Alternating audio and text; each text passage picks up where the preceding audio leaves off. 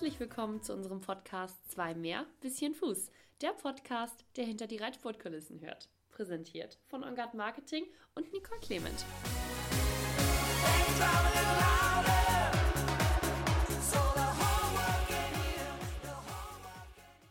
Herzlich willkommen zu einer neuen Podcast-Folge, unserer Podcast-Folge Nummer 28, für die ich heute mit einem Gast zusammensitze, dessen Zeitplan nun so langsam wieder so ein ganz bisschen enger wird, denn ich sitze hier heute zusammen mit dem Bundestrainer der Springreiter. Herzlich willkommen, Otto Wecker. Vielen Dank. Sehr gerne. Lieber Otto, gleich zu Anfang eine ganz, ganz wichtige Frage, denn ich habe bei einer Podcast-Vorbereitung festgestellt, dass du gelernter Winzer bist. Das fällt für mich so unter die Kategorie Traumberuf. Kannst du mir mal erklären, wie du von diesem Beruf äh, zu den Pferden gekommen bist? Ja, so, ich bin gebürtig aus Groß-Ostheim, das ist in der Nähe von Aschaffenburg und wir hatten, äh, wir haben ein Weinhaus, also eine Gaststätte auf Wein spezialisiert und Weinberge und äh, als einziges äh, Kind äh, lag sehr nahe, dass ich erstmal auch den Beruf einschlage. Das heißt, ich habe den Winzerberuf richtig gelernt, ausgeübt, äh, habe in der Gaststätte geholfen und hatte aber gleichzeitig die Möglichkeit äh, zu reiten. Mein Vater hat auch geritten, auch bis Eschspring.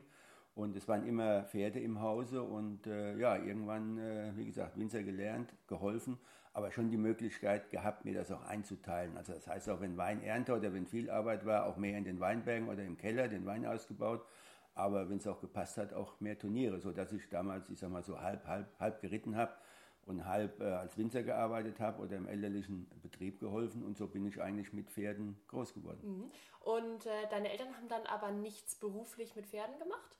Beruflich nicht, nein, das mhm. war, war rein Hobby die haben immer meine Reiterei unterstützt und da muss ich auch echt sagen, bin ich denen auch echt äh, dankbar für. Und ja, irgendwann äh, kam das Angebot von Paul Schockemüller 1989, wo ich dann von zu Hause wegging, was sehr schwierig war, äh, weil wie gesagt, einzige Kind, der Weg war eigentlich vorgezeichnet, die Gaststätte, die Weinberge zu übernehmen. Und ja, habe aber dadurch das Glück gehabt, äh, mein Hobby zum Beruf zu machen und habe das nicht bereut. Wichtige Frage noch, was ist mit der Winzerei passiert am Ende? Ja, die Gaststätte gibt es noch. Mhm. Äh, die hat äh, die, die Eder Brauerei bei uns im Ort äh, gepachtet und weiterverpachtet. Läuft sehr gut und immer wenn ich zu Hause bin, äh, meine Mutter besuche, äh, sind wir auch da, essen noch was, trinken noch was und äh, heißt nach wie vor Weinhaus Bäcker und äh, ja, ist mein Elternhaus und äh, den, die Wurzeln, die vergisst man einfach nicht. Ja. Im Jahre 2009, du hast es gerade gesagt, hast du dann das Amt des Bundestrainers übernommen und damit auch deine aktive Reitkarriere beendet. Und die konnte sich wirklich sehen lassen. Du hast Gold mit der Mannschaft bei den Olympischen Spielen gewonnen, du hast ähm, die Silbermedaille mit der Mannschaft bei den Weltmeisterschaften gewonnen. Sieg im Großen Preis von Aachen vor genau 20 Jahren. Also die Erfolgsliste ist wirklich lang und es liegt nicht daran, dass du deine Reiterei beendet hast, weil es nicht lief, sondern du hast, wie gesagt, das Amt des Bundestrainers übernommen. Hat das eine das andere bedingt oder war es geplant, dass du die aktive Reitkarriere dann beendest? Es war überhaupt nicht geplant. Also es war eben so, dass ich echt eine, eine, eine tolle Karriere habe, viele, viele Highlights. Äh, Aachen gehörte dazu, großen Preis von Calgary konnte ich zweimal gewinnen und viele Championate geritten. Also das war schon, das war schon was Besonderes, was ich all, in all diesen Jahren erleben durfte. Und dann war es eben so nach Hongkong 2008, dass ein neuer Bundestrainer gesucht wurde. Ich gefragt wurde, ob ich mir das vorstellen könnte, was wie gesagt überhaupt nicht geplant war, aber ich habe dann auch bin natürlich auch ans Überlegen gekommen, kamen mehrere Sachen zusammen. Ich wurde in diesem Jahr 50 wir hatten Cento, ich glaube 2006 verabschiedet in Aachen, auch noch auf dem Höhepunkt seiner Karriere und das hat sich im Nachhinein als richtig herausgestellt. Und es ist auch gar nicht so einfach, nach so einer langen Karriere den richtigen Moment, den richtigen Abschwung zu finden.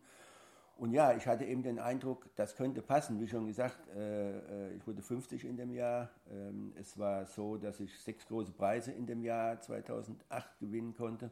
Also auch auf dem Höhepunkt. Deswegen kam ich eben kurz nochmal auf, auf Cento äh, zu sprechen. Und das war eine Aufgabe, die, die es mir ermöglicht hat, auch im Spitzensport zu bleiben, ähm, der mir ja auch ans Herz gewachsen ist. Und ich bin da einfach langsam reingewachsen, in den Sport reingewachsen auch vielleicht in, in, in so eine Geschichte war mit Heiner Engemann schon acht Jahre zusammen aktiven Vertreter im Springausschuss. Und ja, irgendwie fand ich dann, nach, nachdem ich mit meiner Frau, mit der Familie, mit, ich weiß noch damals, Paul Schockemüller, Hans-Günter Winkler, auch, auch wirklich ein paar Leute, zu denen ich Vertrauen hatte, die Lebenserfahrung haben, nachdem ich mit denen gesprochen hatte, habe ich mich dazu entschlossen, das Angebot anzunehmen und Bundestrainer zu werden. Und ja, rückblickend kann ich sagen, habe ich es auch nicht bereut. Es macht mir sehr viel Freude, sehr intensiv, es sind viele, viele Kleinigkeiten, die anstehen. Es war natürlich eine, eine, sehr harte Zeit, gerade am Anfang. Nach Hongkong hatten wir in der Reiterei äh, sehr, sehr unruhige Zeiten die ich auch so nicht mehr erleben möchte, muss nicht ich sagen. der einfachste Startzeitpunkt wahrscheinlich. Überhaupt nicht. Andererseits war das auch ein... Vielleicht kannst du noch mal ganz kurz erzählen, was war denn damals in Hongkong oder warum waren es unruhige Zeiten? Ich glaube, das ist vielleicht gar nicht bewusst. Wir hatten, wir hatten ja in der Reiterei und auch bei den Springreitern auch die Jahre zuvor einige, einige Dopingfälle und äh, sehr viel Unruhe und in Hongkong war es eben so, dass Christian Ahlmann auch positiv getestet wurde. Das ist ja auch eine lange Geschichte daraus entstanden, sein Verhältnis zum Verband. Also es waren sehr unruhige Zeiten und der Reitsport stand eben sehr schlecht in den Medien und in der, in der Bevölkerung da. Es war ein großer Vertrauensverlust. Andererseits habe ich es auch als Chance gesehen, wenn man, wenn man in so einer Situation anfängt, dass man vielleicht was bewegen kann, dass man, dass man das Vertrauen versucht zurückzugewinnen, was, äh, äh was nicht mehr so da war wie früher. Und man kann vielleicht sogar besser von unten irgendwo anfangen und zu starten, so schwierig wie das ist, aber man kann mehr bewegen, alle hören zu, alle sind offen, auch vielleicht für Neuerungen. Und insofern, ja, war das, waren schwierige Zeiten und auch ein sehr schwieriger Start. Wie gesagt, das war anderthalb Jahre, kamen immer wieder neue Geschichten irgendwo ans Tageslicht und neue Presseberichte, komischerweise immer, wenn ein großes Turnier war, wenn Hamburg war, wenn wenn Aachen war und dadurch stand äh, äh, die Reiterei und auch der Springsport eben auch im Fokus der Öffentlichkeit und dementsprechend waren das sehr schwierige Zeiten. Ich hatte damals den Eindruck, das hat bestimmt anderthalb Jahre gedauert, bis wir dann äh, 2010 in Kentucky äh, die Goldmedaille mit der Mannschaft bei der WM gewinnen konnten. Und danach hatte ich das Gefühl, jetzt irgendwo mal, mal äh, durchatmen und wir konnten auch in Ruhe arbeiten, konnten uns auf unsere Aufgaben konzentrieren, äh, äh andere Projekte entwickeln, uns der Jugendarbeit äh, ein bisschen mehr widmen noch, die mir auch immer sehr am Herzen lag. Und insofern war dieses Kentucky, sag ich mal, ein Wendepunkt, dass einfach mehr Ruhe eingekehrt ist mit diesem Erfolg und wir, und wir uns wirklich auf die Reiterei konzentrieren konnten. Wobei ich auch sagen muss, in, in diesen ganzen schwierigen Zeiten, diese anderthalb Jahre, haben die Reiter auch unglaublich mitgemacht. Das war eben auch die Hoffnung, wenn's, wenn, die haben auch die Zeichen der Zeit erkannt, waren wie gesagt offen für Neues. Wir mussten viel um, improvisieren, weil doch der eine oder andere mal nicht reiten durfte, gesperrt war und äh, da haben die alle mitgeholfen und das hat dann richtig Spaß gemacht und ich glaube, da ist auch äh, ein Team entstanden, sowohl bei uns Trainern, ich arbeite ja sehr eng zusammen mit, mit Heiner Engemann, mit Jan-Heinz Wagemakers, unserem Tierarzt. Unser Springausschuss ist eigentlich auch seit dieser Zeit zusammen mit Peter Hoffmann als Vorsitzende, Michael Rüping. Äh, da ist eine sehr, sehr große und sehr gute und vertrauensvolle Zusammenarbeit entstanden. Auch mit dem Verband in Warndorf arbeiten wir gut zusammen. Die lassen uns auch arbeiten und es hat, es hat doch bei allem Auf und Ab, die es gab, macht es am Ende Spaß. Und wie schon gesagt, äh, äh, ich habe das Glück gehabt, mein Hobby zum Beruf zu machen. Und auch diese Tätigkeit ermöglicht mir einfach im Sport, im Spitzensport zu bleiben. Ja. Ähm, ist es denn überhaupt möglich, das Amt, was du da jetzt bekleidest, das Amt des Bundestrainers, auszufüllen und dabei gleichzeitig noch zu reiten? Ich glaube, wenn man es richtig machen will, nicht. Mhm. Und deswegen habe ich auch, war für mich ganz klar, wenn ich äh, das mache, dass ich aufhöre zu reiten. Und ich wurde gefragt, ich glaube, das war äh, Ende September und dann Anfang Oktober zugesagt und da war für mich klar, eigentlich, ich reite dann bis Ende des Jahres, Ende 2008. Einmal ging das los, die, die, die Veranstalter, als das bekannt wurde, auf einmal wollte mich jeder verabschieden. Und ich habe, nee, das machst du nicht. Auf jedem Turnier hier eine Ehrenrunde und dann kam hier eine Anfrage, da eine Anfrage, die habe ich alle abgelehnt und habe für mich so gedacht, bis Ende des Jahres, aber wenn mal irgendwie vielleicht nochmal ein besonderer Erfolg kommt oder ein besonderer Moment, dann machst du spontan Schluss. So, und dann äh, war zum Beispiel, was mir auch sehr geholfen hat für mich, äh, waren wir noch Ende September in Barcelona beim Nationenpreisfinale.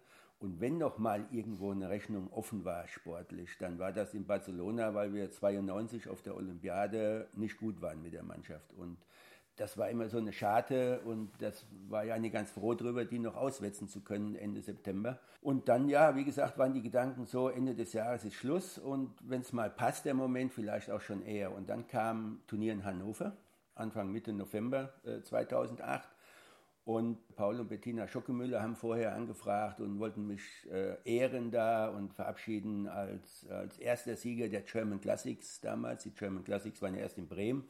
Da war ich der erste deutsche Sieger und äh, dann sind sie ja umgesiedelt nach Hannover. Also die wollten mich verabschieden. Und ich habe gesagt, nein, ich will hier keine Abschiedstour, habe das abgelehnt. Dann haben die im Geheimen im Grunde organisiert, dass dann Zento kam, der ja in Rente war, mit seiner langjährigen Pflegerin Helle, meine Eltern, der Besitzer von Zento. Also die haben aus meinem nahen Umfeld und auch Zentos Umfeld ein paar Leute eingeladen, um mich zu überraschen. Ich habe, äh, heute kann ich es ja sagen, Hansi Wallmeier hatte mir das verraten. Ich war da also eingeweiht und vorgewarnt, dass da doch noch eine Ehrung oder eine Art Verabschiedung eben kommt unter dem Vorwand, äh, Sieger, erster deutscher Sieger German Classic. So, und dann, wie es der Teufel so will, es war klar, äh, eben, dass ich Bundestrainer werde und, und was ich eben schon angedeutet habe, es, es war wirklich Presse, Zeitungen, alle, obwohl ich eigentlich ab 1.1. offiziell im Amt sein sollte, war ich ja eigentlich vom selben Tag an, wo das bekannt war, war ich ja, war ich ja da mittendrin und wie gesagt auch Interviews, das Fernsehen und das war echt auch, Hannover war dadurch auch schwierig und ich habe, glaube das ganze Turnier keine Platzierung abgekriegt und habe mich mit Hängen und Würgen für das für das Finale, also für den großen Preis am Sonntag qualifiziert und war, glaube glaub sogar erster oder zweiter Starter im Umlauf und ähm, hab mich, war null, habe mich fürs Stechen qualifiziert und, und äh, hab, im Stechen ist mir alles gelungen. Und Lunatic, mein damaliges Pferd, der hatte, der hatte schon in Braunschweig-Hagen die großen Preise gewonnen. Der war unheimlich schnell und als ich rausritt, da wusste ich schon, das ist der Moment und da kamen mir eigentlich schon die Tränen und äh, kommen mir heute fast auch nochmal. Ähm, also habe am Ende dann auch das Springen den großen Preis gewonnen. Vor, äh, weiß noch, gibt es Bilder vor Janne Friederike Meyer und Carsten Otto, die ich ja danach dann noch im Team hatte, ein paar Mal. Und, und habe dann spontan Schluss gemacht. War eigentlich der perfekte Moment. Das war eigentlich genau der Moment, den ich für mich so gedacht habe und gerade auch kombiniert äh, mit der mit der kleinen Feier, sagen wir mal, ja. die, die Schockemülles, Paul und Bettina da sowieso angedacht hatten, war das eigentlich der Moment, äh, wo ich dann spontan auch eben Schluss gemacht habe. Und ich habe nie Entzugserscheinungen gehabt. Ich habe nie bereut, jetzt aufgehört zu haben, ja. weil ich, glaube ich, auch diesen perfekten Moment hatte. Wie gesagt, zwei, drei Jahre vorher nach Albersloh, haben unseren eigenen Hof gebaut, drei Kinder waren da, wir haben nie eine Eröffnung gemacht. So, und das haben wir jetzt alles genommen und, und haben da einmal richtig gefeiert. Und dann hat das, dieser Wechsel auch mit reingespielt. Und insofern habe ich das nie bereut, aufgehört zu haben, habe nie Entzugserscheinungen gehabt oder gedacht, Mensch, hättest du dies nochmal, hättest du das nochmal.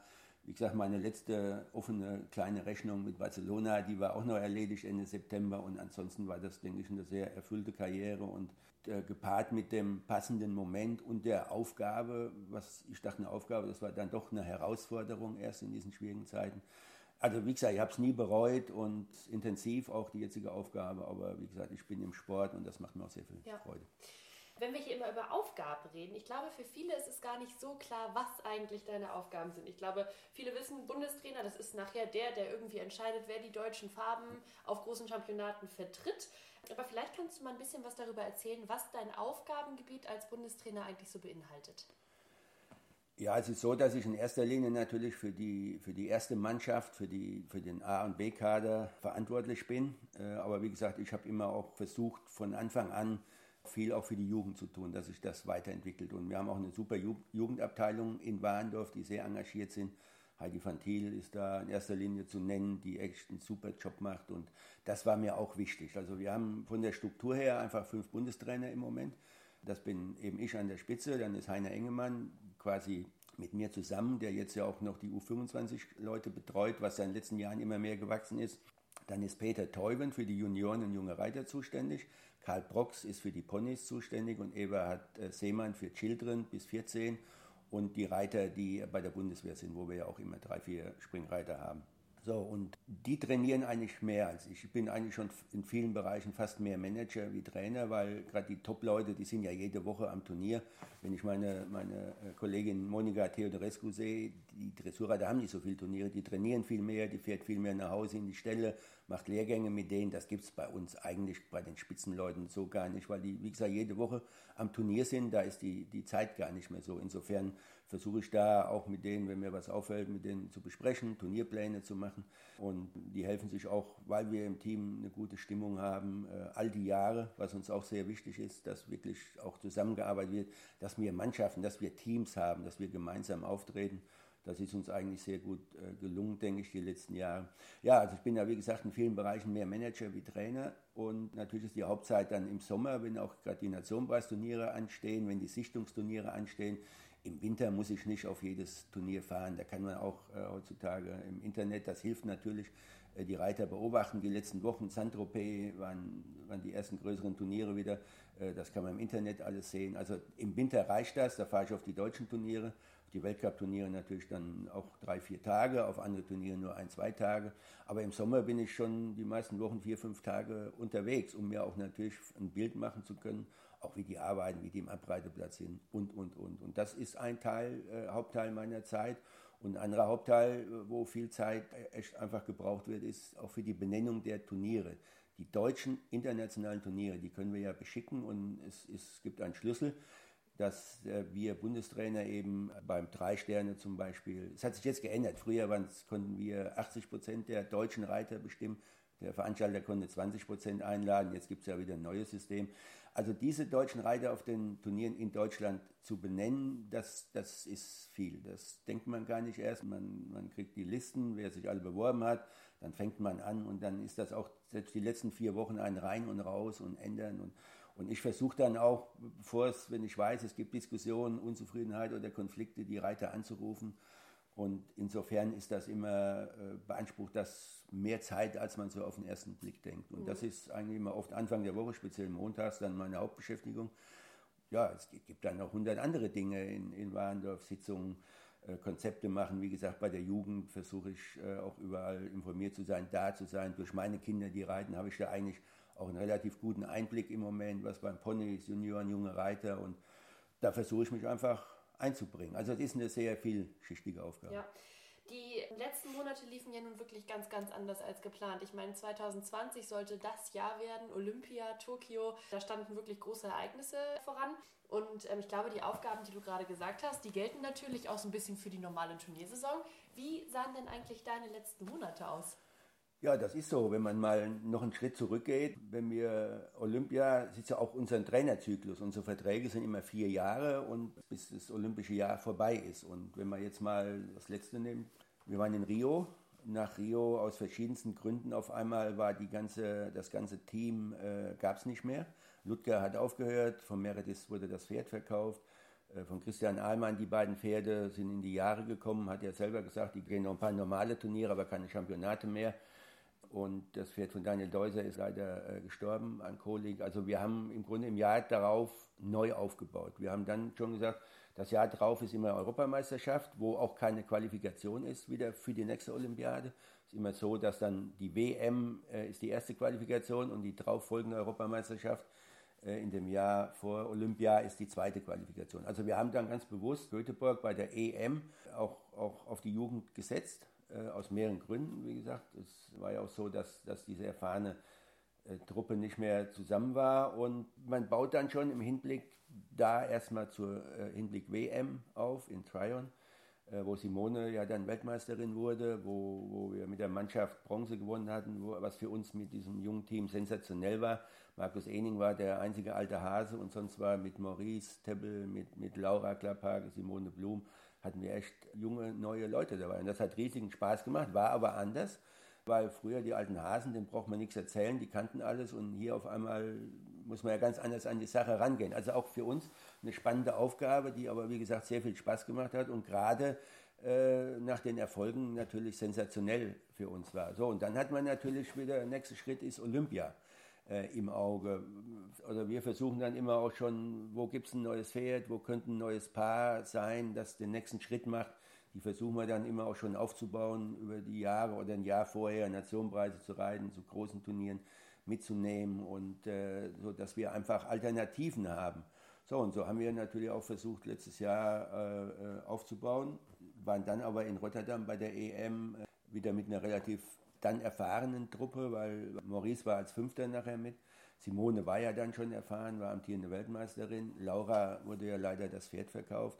Und zum Glück haben wir es dann geschafft, Christian Ahlmann und Daniel Deuser, die nach Hongkong sich entschieden hatten, wegen, wegen Differenzen mit dem Verband äh, aus früheren Jahren nicht mehr fürs Team zu reiten. Die konnten wir wieder integrieren, sodass wir doch wieder mit einer erfahrenen Mannschaft am Start waren letztes Jahr in Rotterdam. Und die, die Planung lief auch da schon und die Gedanken Richtung Tokio. Und ich glaube, wir, wir wären auch dieses Jahr bereit gewesen. Also wir wären gerne nach Tokio gefahren, was ja jetzt in diesen Tagen, auch nächsten Wochen stattgefunden hätte. Ich glaube, wir hätten echt ein gutes Team gehabt. Aber ja, wir wissen alle, leider wurde nichts draus. Und jetzt können wir nur hoffen, dass es erstmal nächstes Jahr stattfindet überhaupt und dass wir natürlich dann auch wieder, wieder ein gutes Team zur Verfügung haben, was auch kein Selbstläufer ist. Und da ist man auch als Bundestrainer, da braucht man auch ein bisschen Glück, dass man die richtigen Reiter hat, dass man die richtigen Pferde hat, dass die gesund sind alle und dass, dass die auch gerade in dem Moment in Form sind. Also das ist auch ein bisschen Glückssache. Und ja, jetzt, wie gesagt, schielen wir mit einem Auge auf nächste Jahr, aber im Moment ist es einfach schwierig. Ich denke jetzt mal rückblickend die letzten Monate, glaube ich, wenn ich mal bei mir denke, die, die ersten zwei Monate zu Hause bleiben, das war gar nicht schlimm. Wir waren alle so viel unterwegs die letzten Jahre. Das war nicht schlimm. Und ich habe auch von den Reitern, die haben sich nicht groß beklagt. Irgendwie hatte ich echt den Eindruck, jetzt alle mal durchschnaufen und mal raus aus dem Trott, äh, mal zu Hause bleiben, dass das gar nicht so schlimm war. Dann fing die nächste Phase an, nach zwei Monaten oder so, wo eben diese Late-Entry-Turniere anfingen, Tagesturniere, dass man überhaupt mal wieder reiten konnte von unseren Top-Reitern, die haben die ersten Wochen gar nicht, gar nicht geritten, sind nach wie vor zu Hause geblieben. Die Hengste haben viel gedeckt. Ja, jetzt geht es über, dass, dass auch in Holland, Belgien, auch in Deutschland, dass wieder internationale Turniere anfangen, so auf zwei Sterne-Level, mal hier und da ein drei Sterne. Einzige Ausnahme bisher war Saint-Tropez, wo eine Serie war, wo vier und ein Fünf-Sterne-Turnier waren. Also im Moment, man kann wieder reiten, die reiten auch alle wieder, unsere Spitzenreiter, aber man weiß im Moment nicht so, wo es hinläuft und wie es weitergeht. Also wie gesagt, es gibt viele Zwei-Sterne-Turniere, das ist gut, man kann reiten, man kann die Pferde ein bisschen in Form bringen, in Form halten, man kann jüngere Pferde ausbilden, aber wo es dann hingeht, äh, das ist im Moment schwer zu sagen, auch gerade wenn es jetzt in die Halle geht, ist, ist ganz schwierig. Wir haben vielleicht noch zwei Highlights dieses Jahr, Balve plant, wenn es möglich ist, noch Mitte September die deutsche Meisterschaft. Und Barcelona soll Anfang Oktober auch noch das Nationenpreisfinale stattfinden. Also die FEI hat jetzt abgefragt, ob wir mitmachen würden. Und das würden wir natürlich gerne tun. Und ich glaube, so wie ich das gehört habe, hat der, der Polo Club in Barcelona auch alle Sportveranstaltungen abgesagt in diesem Jahr aber sowohl die Mitglieder des Clubs, äh, das ist ein Riesenclub mit ganz vielen verschiedenen Sportarten, die das Reitturnier da ausrichten, die Mitglieder und Sponsoren haben wohl beschlossen, wenn das auch möglich ist, von Rahmenbedingungen her, das Nationenpreisfinale zu veranstalten. Und ja, das wären dann unsere Highlights. Und ansonsten, wie es dann in der Halle weitergeht, das ein oder andere Weltcup-Turnier ist ja schon abgesagt. Also die Planung ist im Moment schwierig. Ja. Erst, wie gesagt, erste Phase, glaube ich, alle gar nicht so schlimm, mal ein bisschen Ruhe eingekehrt. Dann ging es wieder los, wo jeder motiviert und froh war. Aber jetzt ist einfach so eine gewisse Unsicherheit, weil man nicht so weiß, in welche Richtung ja. das weitergeht. Also wir werden uns sicherlich mit Einschnitten, was, was die, die Anzahl der Turniere und was auch die Dotierung der Turniere äh, äh, angeht, werden wir, wird das einfach auch einen großen Schritt rückwärts gehen. Ja. Und muss man sehen, wie das weitergeht. Wie weit warst du denn schon, wenn wir jetzt nochmal über Tokio sprechen, wie weit warst du denn da schon in Anführungsstrichen mit den Vorbereitungen? Weil wenn wir uns das jetzt anhören, das ist natürlich eine sehr, sehr langfristige Geschichte. Also es gibt ja immer diese Highlights, auf die man so ein bisschen hinarbeitet und natürlich für Tokio, die Mannschaft war jetzt noch nicht im Einzelnen benannt, aber der grobe Kreis stand natürlich. Da war wahrscheinlich schon alles perfekt abgestimmt und jedes Turnier geplant bis Olympia ja, ich will nicht sagen perfekt abgestimmt. Es ist ja, manchmal kommt es auch anders, als man denkt. Also ich denke jetzt auch mal an Rio zurück. Da hatten wir auch eigentlich dieselben Reiter, aber Anfang des Jahres mit ganz anderen Pferden geplant. Auf einmal kamen neue, jüngere Pferde und war das ein oder andere Pferd dabei. Und so ist das ja auch, auch in diesem Jahr gewesen, wenn der ein oder andere Reiter ist, der vielleicht zwei Pferde zur Verfügung hat, versucht man das natürlich parallel zu planen. Ich sage immer, wir machen uns keine Tür zu. Und es kann ja auch noch ein neuer kommen. Der Kern ist immer der Arkade. Aber wir sagen auch immer, das ist keine geschlossene Gesellschaft. Wenn einer gut ist, kann er da noch reinkommen. Und wir haben im Moment fünf Leute im AK-Kader drin. Das sind auch die fünf, die in Rotterdam bei der EM letztes Jahr waren. Also Deuser, Ahlmann, Ening, Blum und Teppel. Und es äh, sind noch vier Leute im B-Kader. Und ja, es hätten ja auch noch andere die Möglichkeit gehabt, äh, da reinzukommen. So, aber mit den Leuten, die bekannt sind, versuchen wir natürlich eine Planung zu machen, die natürlich auch schon über den Winter geht. Äh, Gerade Weltcup-Finale ist immer, ist immer ein Thema. Letztes Jahr war das in Göteborg das kann man machen. Das hat von der Zeit her gepasst. Da wäre es ohne Probleme gewesen, dass ein Pferd Weltcup-Finale geht, dass er dann eine Pause macht und dass man ihn dann wieder aufbaut Richtung Rotterdam, wie es letztes Jahr eben die EM war. Dieses Jahr wäre das schwieriger gewesen. Da habe ich versucht, möglichst äh, das Weltcup-Finale, das war in Las Vegas, das ist eine sehr kleine, spezielle Halle. Das war auch später, das war schon Anfang oder war Anfang Mitte April geplant. Äh, da wird es schon wieder eng, wenn man, wenn man als Highlight das Weltcup-Finale nimmt, will noch eine Pause machen, muss sich dann noch qualifizieren unter Umständen, dann wird das auch mal schnell zu viel. Also so ist das mit anderen Beispielen auch. So versucht man mit jedem Reiter eben einen gewissen Rahmenplan zu machen. Äh, am Ende müssen es die Reiter und die Pferdebesitzer entscheiden, welche Turniere äh, äh sie bestreiten. Ja. Und wir hoffen natürlich immer und stehen da im ständigen Dialog, dass, dass das für beide Seiten passt. Dass einerseits natürlich die Reiter auch Global Tour Turniere oder andere Turniere reiten können, die hoch dotiert sind. Andererseits äh, auch eben sagen wir, Nationenpreisturniere oder eben unsere Sichtungsturniere, wo mhm. wir sie mal sehen wollen. Und da sind wir darauf angewiesen, eben auf den Dialog. Und da muss ich aber sagen, all die Jahre, wo wir das jetzt machen, haben die Reiter da super mitgemacht. Und da hilft natürlich auch die Erfahrung, dass ich auch selbst geritten habe, auch auf dem Level und weiß, ich kann, es gibt nicht nur meine Meinung. Natürlich muss ich den Reitern auch mal zugestehen, vielleicht, dass sie mal ein Turnier machen, wo sie gerne hinwollen, wo der Besitzer gerne will, dass er hingeht. Und äh, da versucht man dann immer eben das so hinzukriegen, dass es für beide Seiten passt. Und ja, also aus meiner Sicht ist uns das eigentlich die letzten Jahre gut gelungen. Und wie gesagt, dann braucht man auch das nötige Glück, dass die Pferde gesund bleiben. Und, und ich sage auch immer, jedes Jahr hat seine eigenen Herausforderungen vom Terminplan her, wie die Turniere liegen und da muss man auch ein bisschen flexibel bleiben, muss natürlich eine Linie haben, aber eine gewisse Flexibilität, die muss auch noch da sein. Das Turnier in diesem Jahr 2020 sieht ja jetzt auch einfach ganz, ganz anders aus. Auf Fünf-Sternen-Niveau haben wir tatsächlich bislang kaum etwas gesehen. Ist es dann nicht auch viel schwieriger für dich, oder stelle ich mir zumindest vor, jetzt für 2021 eine Mannschaft zu benennen, weil natürlich dieses Jahr gar nicht so viel Leistung auf Turnieren etc. Mhm. gezeigt werden kann, wie es die anderen Jahre war? Das stimmt. Wir haben ja weltweit hatten wir ja über 105 Sterne-Turniere. Und da konnte natürlich jeder hatte Möglichkeit, sich zu beweisen. Das ist in der Tat jetzt schwieriger ähm, für, für neue Leute, für neue Paare, sich zu beweisen, den nächsten Schritt äh, zu machen. Einerseits ist natürlich bei uns, wir kennen die Reiter, wir kennen die Pferde und sie gehen ja trotzdem. Also das macht es nicht einfacher. Aber ich sehe da jetzt keine Probleme äh, nächsten Wochen, nächsten Monaten oder wenn es nächstes Jahr wieder losgeht draußen. Ich sehe es, wie gesagt, skeptisch in der Halle, weil ich glaube, mit den Corona-Bedingungen und Abständen und den ganzen Regeln in der Halle ist, ist ja noch schwieriger wie draußen. Also ich bin da skeptisch, äh, wie viele Hallenturniere oder wie viele große Hallenturniere wir sehen. Aber wenn das im Frühjahr draußen wieder losgeht, es gibt ja alle diese ganzen Sunshine-Touren, also da gibt es Möglichkeiten genug, dass wir die, die, die Paare, die Reiter sichten können, dass wir die sehen können. Und dann, dann baut sich das ja auch auf. Äh, äh von, in Deutschland geht es dann Mitte April los, Ende April meist mit Hagen. Äh, dann gibt es ja viele große Turniere. Also das, das ist machbar alles. Mhm. Wenn wir jetzt mal von Tokio wieder ein bisschen weiter gucken, weil wir immer von diesen Highlights sprechen, beziehungsweise von einem Championat zum nächsten aufbauen oder von einer Großveranstaltung zur nächsten, dann ist es ja auch so, dass wir im Jahre 2022 äh, das Weltcup-Finale in Deutschland haben werden, und zwar in Leipzig. Ist das auch so ein ja, so ein Highlight, auf das man dann hinarbeitet nach Tokio?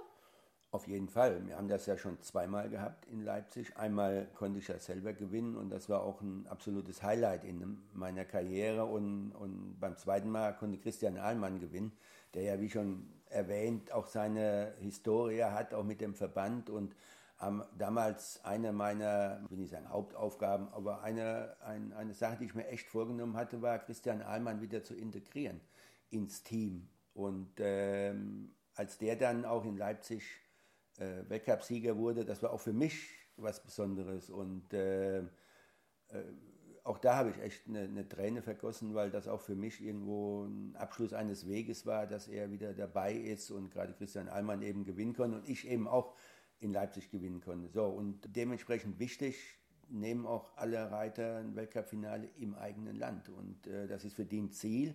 Aber wie gesagt, das muss man dann sehen, wie passt auch der Kalender, welche Pferde gehen da. Das ist in jedem Jahr anders, aber mit Sicherheit wird das ein absolutes Highlight sein. Mhm. die aktuelle Krise, da sprechen wir jetzt ja immer drüber, das ist natürlich für die Turnierplanung nicht einfach, für die Sportler nicht einfach. Wie ist denn deine Einschätzung, wie diese Krise das sportliche Niveau ganz generell beeinflusst?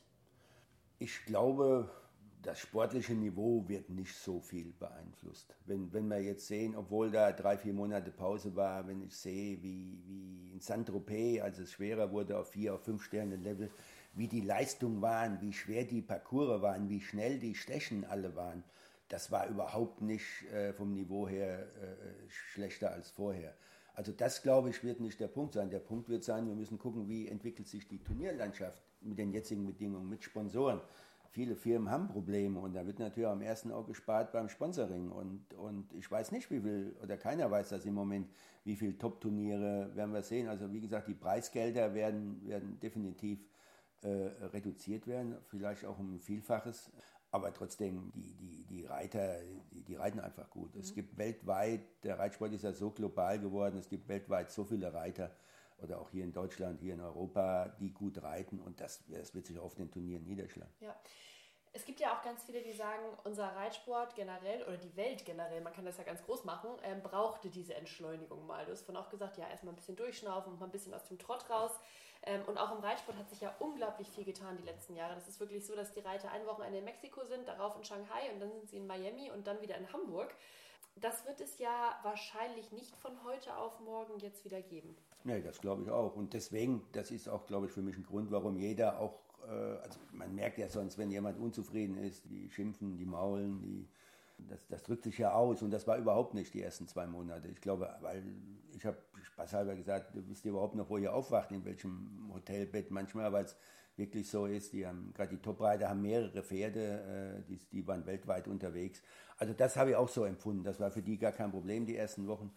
Wie gesagt, wie es jetzt weitergeht, äh, ist, ist eine andere Frage. Aber für viele Dinge mal wieder ein bisschen runterzukommen, war das bestimmt gut. Wie gesagt, jetzt ist halt eine schwierige Situation, weil keiner weiß, wie so richtig, wo es sich hinentwickelt, wie es weitergeht. Es wird in irgendeiner Form weitergehen. Nur nicht auf diesem Level, was wir natürlich jahrelang kannten. Also da, da glaube ich, wird, viel, wird sich viel verändern auch. Ja. Geld spielt da natürlich eine unheimlich große Rolle. Wir haben eben gesagt, viele mittelständische Turniere, ähm, vielleicht auch einige Top-Turniere werden natürlich darunter leiden, dass Sponsoren wegfallen. Das ist ja ganz, äh, ganz klar, das wird passieren. Dann gibt es natürlich auch irgendwie Bereiche, wo man manchmal das Gefühl hat, da gibt es so viel Geld, ja, dem Bereich kann irgendwie niemand was anhaben. Und ein gerne herangezogenes Beispiel ist da ja die Global Champions Tour, wo es natürlich auch sehr hochdotierte Springen gibt, wo es sehr viel Geld zu gewinnen gibt. Was meinst du, wird auch der Bereich des Sportes beeinflusst? Ja, ich glaube, dass es alle Bereiche betrifft. Also man, man muss das auch ein bisschen trennen. Die Global Tour ist was ganz Besonderes. Ich glaube, die hat sehr viel Geld in den Sport gebracht, die hat sehr viel Gutes bewirkt, aber es ist natürlich schon auch irgendwo ein geschlossener Kreis, wer in diesen Teams mitreiten kann und dadurch auf diese Turniere gehen kann. Aber auch die Global Tour ist dieses Jahr ausgefallen und da, auch da wird es Einschränkungen für nächstes Jahr geben, was die Preisgelder etc. betrifft. Und wenn man, wenn man die ganzen anderen Turniere sieht, dadurch, wie gesagt, dass ich auch mit meinen Kindern jetzt viel unterwegs war, auch auf kleineren Turnieren. Wir haben ja eine Turnierlandschaft, die in Deutschland auch von vielen ländlichen Turnieren geprägt ist. Und die brauchen wir. Wenn ich jetzt sehe, wie schnell auch die EA und L-Springen immer die Startplätze vergriffen waren, da ist ein riesiger Bedarf. Und dasselbe ist bei anderen Turnieren. Dann haben wir in Deutschland eine, eine, eine Turnierstruktur bei größeren nationalen oder zwei, drei, vier Sterne-Turnieren, die immer mit Zuschauern planen, die viele Zuschauer haben wollen, die dem Zuschauer was bieten wollen, die eine Ausstellung haben, die dadurch Sponsoren brauchen. Und es gibt äh, viele Arbeitsturniere mittlerweile. In Deutschland sind es Late-Entry-Turniere auf kleinerem Niveau in der Woche. Im Ausland gibt es viele, wie Pellbergen, Oblerbeck, Lier, Bonheiden, viele Profiveranstalter, die jede Woche ein Turnier haben. Die fehlen uns ein bisschen in Deutschland. Der Bedarf ist da, die Reiter, die Anzahl der Reiter ist da. Wir brauchen eigentlich äh, beides. Wir brauchen nach wie vor unsere ländliche Struktur, für die Anfänger auch und auch für die Kinder, für die Jugendlichen. Und wir brauchen auch zu unseren Top-Turnieren, die wir ja zum Glück haben und nach wie vor haben und hoffentlich noch lange haben werden in der heutigen Zeit, brauchen wir auch vielleicht in Deutschland die ein oder andere Profiveranstalter, der viele Turniere ausrichtet, weil man sieht jetzt, egal auf welchem Turnier, die Startplätze sind vergeben und es ist schwer, selbst für Topreiter im Moment, auf, auf zwei Sterne-Turniere irgendwo einen Startplatz zu kriegen. Zum Glück ist das so, aber ja, das ist ein, im Moment doch ein wackeliges Gebilde insgesamt. Als Bundestrainer würde ich dir jetzt mal nachsagen, dass dein Herz vor allem für Nationenpreise schlägt. Gerade die Fünf-Sterne-Turniere, auf denen dann die deutschen Farben eben in der Mannschaft vertreten werden, das ist ja auch gar nicht so einfach. Du hast vorhin gesagt, es sind zwar 105 Sterne CSIs dieses Jahr, ähm, natürlich auch viele Nationenpreise, aber es ist ja auch oft so, dass ein Global Champions Tour Wochenende eben auf das gleiche Wochenende fällt wie ein Nationenpreis. Ist es für dich als Bundestrainer teilweise schwierig, dadurch noch die, würde mal sagen, top gewünschte Mannschaft auf dem Nationenpreis zusammenzukriegen? Ja, das ist schwierig und das ist auch in meisten Fällen äh, gar nicht möglich. Aber das ist das, was ich vorhin auch sagte. Das habe ich ja selbst als Reiter erlebt. Ich gestehe auch den Reitern zu, dass sie beides machen können. Also wir sprechen dann, die ersten Gespräche fangen dann im Winter schon an oder wenn dann Anfang des Jahres oder, oder Februar, März der genaue Turnierplan feststeht, auch wie die äh, Turniere liegen. Zuletzt war es ja so, dass von den sieben Nationenpreisturnieren der ersten Liga wir nur vier beschicken konnten. So, wenn die dann feststehen, dann versuche ich auch mit den Reitern einen Plan zu machen, sodass jeder einen Nationenpreis reitet auch. Und dann versuchen wir natürlich auch, dass es ein bisschen passt, dass es einerseits für uns passt, und dass es auch für die Reiter passt, auch mit, mit anderen Turnieren oder mit Global-Turnieren. Aber natürlich steht für uns der Nationenpreis im Mittelpunkt. Und wie gesagt, zum Glück ziehen die Reiter gut mit und auch für die Reiter ist es gar nicht so einfach, immer allen Verpflichtungen gerecht zu werden. Bei der Global Tour durch die Teamgeschichte müssen sie auch antreten. Bei uns müssen, sollen sie auch. Ist auch für die Reiter immer nicht ganz einfach. Und da müssen wir natürlich versuchen, auch einen Kompromiss zu finden. Und da war es auch so die letzten zwei Jahre, dass wir nicht immer die, die Top-Mannschaften, die besten Mannschaften an den Start schicken konnten, wie wir es gerne gehabt hätten.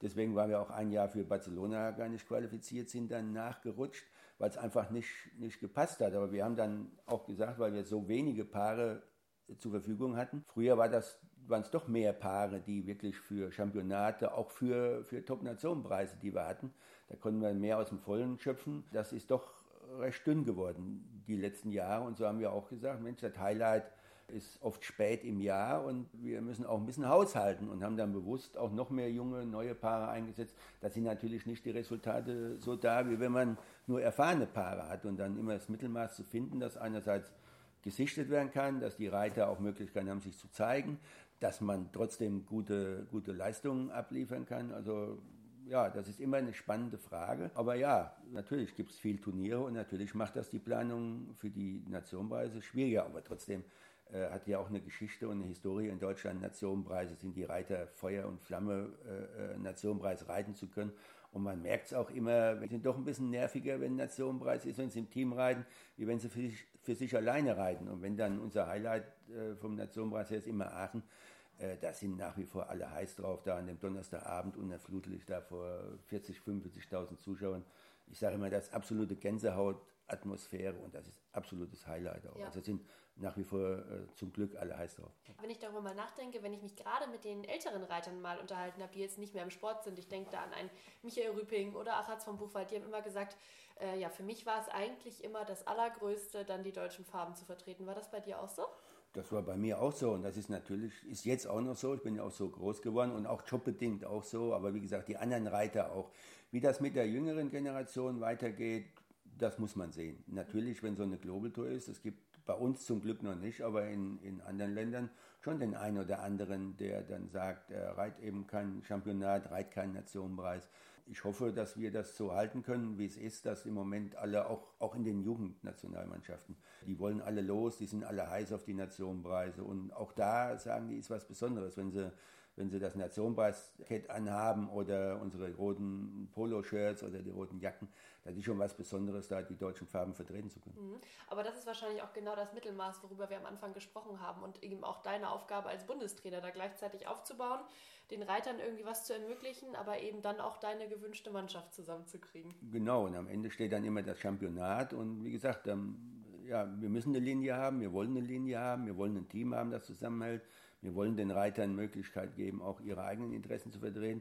Ja, da ist auch oft viel Fingerspitzengefühl gefragt. Wo muss man wirklich mal stur sein und auf irgendwas bestehen oder wo kann man auch mal einen woanders hinschicken? Also ja, das ist ein ständiger Prozess der sich auch jedes Jahr ein bisschen verändert und ja, wo man immer hofft, die richtigen Entscheidungen zu treffen. Wenn wir über die deutschen Farben reden, dann haben wir vorhin auch einmal ganz kurz angeschnitten Nationenpreisfinale in Barcelona. Da hast du eben schon so ein paar kleine Einblicke gegeben. In diesem Jahr hatten wir eben noch gar keine, mhm. gar keine Turniere Richtung Nationenpreis. Wie ist denn da aktuell so der Stand? Wie sieht es denn aus mit den Nationenpreisen in diesem Jahr? Ja, die sind äh, erstmal waren alle abgesagt. Jetzt ist es so, dass äh, es soll in Prag noch ein Drei-Sterne-CSIO geben und äh, da ist auch die Ausschreibung gekommen und es soll in Drammen äh, auch noch ein, ich glaube auch ein Drei-Sterne-Nationenpreisturnier geben. Und wie gesagt, äh, steht noch Barcelona im Raum. Da soll Barcelona soll mit Sicherheit eine Top-Mannschaft hin oder auch die beste Mannschaft, auch wenn das vielleicht mit den Sichtungen schwierig wird. Und nach Drammen und nach, nach äh, Prag wollen wir auch gemischte Mannschaften schicken. Normalerweise haben wir immer all die Jahre gesagt, wir schicken möglichst viele junge Leute mit auch sogar auf ein Nationenpreisturnier eine, ein Team nur aus U25-Reitern. Aber wir haben jetzt gesagt, wenn jetzt nur zwei Nationenpreisturniere sind und wir eingeladen werden, was ja auch dann eine Ehre ist, eine Einladung zu bekommen und nicht selbstverständlich ist, auch für Deutschland nicht, dann müssen wir da eine Mischung schicken, auch zwischen erfahrenen Reitern und auch vielleicht ein bisschen namhaften Reitern für den Veranstalter, dass der dann sagt, Mensch, jetzt haben wir die Deutschen eingeladen, äh, jetzt schicken sie nur junge Reiter. Man muss ja auch da an den Veranstalter mitdenken und auch an unsere Interessen.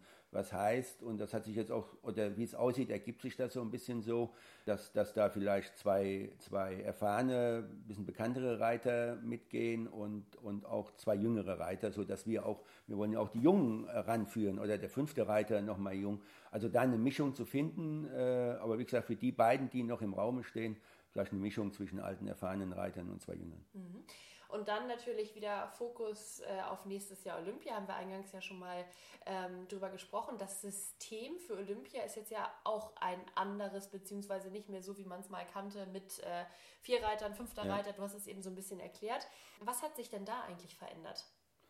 Ja, es ist so, dass die FEI leider entschieden hat, unser System, was wir ja über Jahrzehnte kannten, auf den Championaten und auch auf den Nationenpreisen insofern zu ändern, dass nicht vier Reiter sind, wo es ein Streichergebnis gibt, was ja immer Spannung bis zum letzten Reiter garantiert, sondern nur noch drei Reiter und dass jedes Ergebnis zählt. Das einfach für den Zuschauer besser zu verstehen ist auf der Tafel die Fehler und die Zeit zusammengezählt wird. Was aber zur Folge hat, wenn ein Reiter ausfällt, ein Missgeschick hat, äh, platzt die ganze Mannschaft. Und vielleicht eine Monate und jahrelange Vorbereitung ist zum Teufel. Und das, das war überhaupt nicht im Interesse der Reiter, auch der Springreiterclub, die Equipchefs, die Föderation waren dagegen, aber das hat die FEI durchgezogen. An der Spitze mit dem Präsidenten Ingmar de Voss, äh, der das vorangetrieben hat und auch, wie gesagt, durchgezogen hat. Also wir fahren nicht mit, mit fünf Reitern nach Tokio, wenn es, wie gesagt, stattfindet, sondern mit vieren, wovon drei reiten und äh, man aber nochmal vor dem Team tauschen kann. Also der vierte kann eingesetzt werden. Was ich genauso schlimm finde, wo ich auch immer versucht habe, gegenzuwirken, ist, was so ein bisschen untergegangen ist in der ganzen Diskussion, dass mittlerweile äh, oder in Tokio das Einzel zuerst stattfinden soll. Wir haben es, kennen es immer, dass auf Championaten ist das Zeitspringen, dann die zwei Umläufe Nationenpreis. Bei Olympia ist auch ein Qualifikationsspringen oder ein Einlaufspringen und dann der Nationenpreis. Und da ist ein Team. Und wenn man da gut ist, dann kommt das Einzel, das ist nachher das i-Tüpfelchen. So, jetzt kommt erst das Einzel. Jetzt ist natürlich die Gefahr da, dass die eine oder andere Reiter erstmal nach sich guckt und, und keine Rücksicht aufs Team nimmt. Und das, das, das gefällt mir auch nicht, weil für uns wird Arbeiten viel schwieriger, ein Team zusammenzuhalten, ein Team äh, zu bilden und auch die Atmosphäre so zu halten, weil, wie gesagt, erstmal die Gefahr da ist, dass der eine oder andere erstmal nach sich guckt und dann nach dem Team. Mhm. Andersrum war es eben, eben besser, weil Einzel war es eh Tüpfelchen und wenn man gut war im Team, hat einem das auch fürs Einzel geholfen. Ja. Kannst du die Beweggründe der FEI, das System so zu verändern, na, verstehen hast du ja gerade schon gesagt, dass es nicht in deinem Interesse ist, aber welche Beweggründe kann es denn dafür geben? Es kann ja nicht der einzige Grund sein, dass es einfacher ist, auf der Anzeigetafel nachzuvollziehen. Ja, es ist schon, es ist schon so, das muss man sagen, dass die, das IOC fordert einfach, dass man moderne Strukturen hat. Und es war ja die letzten Jahre immer so, mal in der Diskussion, ob der Reitsport rausfliegen könnte aus Olympia. Und IOC war es wichtig, eigentlich Qualität und Quantität. Also das heißt Quantität, mehr Nationen, mehr Flaggen. Und ähm, das war das Argument, wobei ich nie von der, vom IOC irgendwo gehört habe, dass das gefordert wurde. Es ist immer Qualität, Quantität, beides. So, und es sind 75 Reiter, wenn man das mal, kann man ja mal als Beispiel nennen, es sind immer 75 Reiter, die reiten ohne die Ersatzreiter, die kommen dazu. So, das hat sich zusammengesetzt aus 15 Teams, früher aus vier Reitern sind 60, plus 15 Einzelreiter sind 75 Reiter. So hat sich das zusammengesetzt. Jetzt durch diese drei Reiter haben wir 20 Teams, 20 Nationen, ja. A3-Reiter, kommt man wieder auf die 60 plus die 15 Einzelreiter. Also man erreicht durch diese Sache mehr, mehr Nationen. Mhm. Nur was natürlich dann ist, in der Praxis haben wir alle Bedenken, wie das gehen soll, weil durch fünf Nationen mehr kommen natürlich auch fünf schwächere Nationen rein. Und ob die in diesem Level bestehen können, dass man auf einer Olympiade hat oder haben will, das wage ich zu bezweifeln. Und ich finde auch für den Parcoursbauer, also ich möchte nicht in seine Haut stecken. Das System ist dann so, dass eben zuerst das Einzel kommt, das heißt, es wird ein Trainingsspringen geben und dann kommt direkt die Qualifikation. Also das heißt, es werden diese 75 Reiter, ohne wie man das ja sonst auf Turnieren können, man kann ein, zwei, drei Tage auch mal ein kleines Springen reiten, ein mittleres Springen und man kann sich auch ein bisschen reinspringen in ein Turnier, hat am Ende des Turniers den Höhepunkt.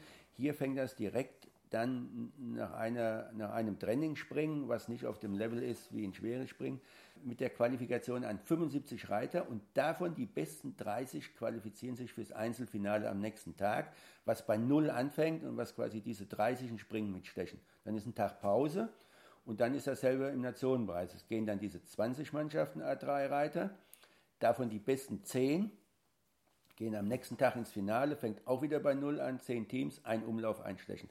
Das kennen wir von Barcelona, das ist okay, das ist nicht wie wir es kennen, aber das ist wirklich eine super spannende Sache und das ist auch etwas, was, glaube ich, dann zum Beispiel auch das IOC will, dass der Sport transparent ist und dass er spannend ist. Also das ist gegeben, aber wenn ich, wie gesagt, sehe, dass erst das Einzel ist und wenn ich mich mal in die Sicht des Parcoursbauers versetze, wie soll der dieses erste Springen aufbauen, wo die Pferde noch nicht so vertraut sind mit den Bedingungen, wo teils schwächere Reiter dabei sind, einerseits die einen nicht zu überfordern, andererseits den besseren gerecht zu werden.